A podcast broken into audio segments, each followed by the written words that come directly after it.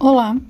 No episódio de hoje nós vamos falar sobre Dom Casmurro, obra de Machado de Assis, do ano de 1899, um romance ambientado no Rio de Janeiro. Antes de começar, eu gostaria de falar para vocês algumas curiosidades sobre essa obra.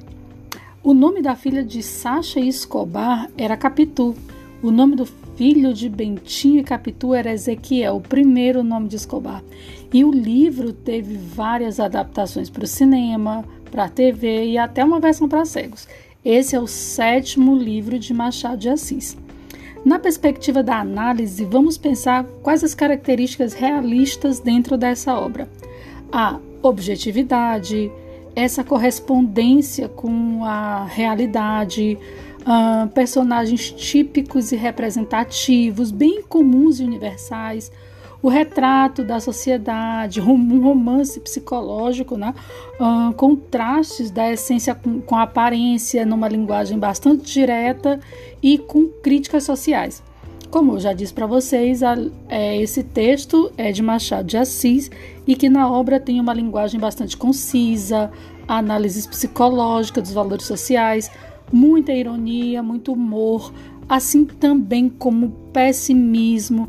Existe uma enorme intertextualidade, lembrando que também é uma narrativa não linear. Uh, do que, que, trata então necessariamente a obra? Então, é, Dom Casmurro é o romance que conta sob a ótica de Bentinho a história de amor entre ele e Capitu. O grande problema é que num determinado momento dessa trama, Bento Santiago começa a desenvolver um ciúme patológico da esposa e desconfiança de tudo quanto é lado. E acredita né, num suposto envolvimento dela com o seu melhor amigo Escobar. Bem, é, Dom Casmurro é, é uma narrativa bastante tendenciosa, escrita em primeira pessoa, deixando muitas suposições.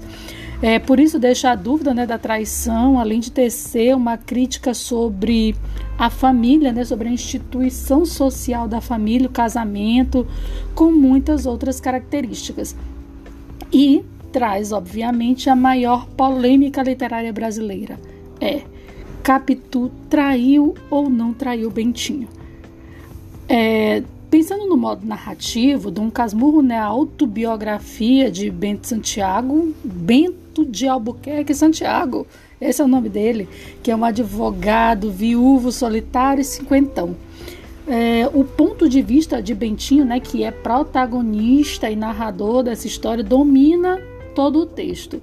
Então, até mesmo as demais personagens que não passam de projeções da própria alma de Bentinho é, as lembranças do passado que vão sempre ressurgindo na memória dele à medida em que ele procura a reconstrução de si mesmo.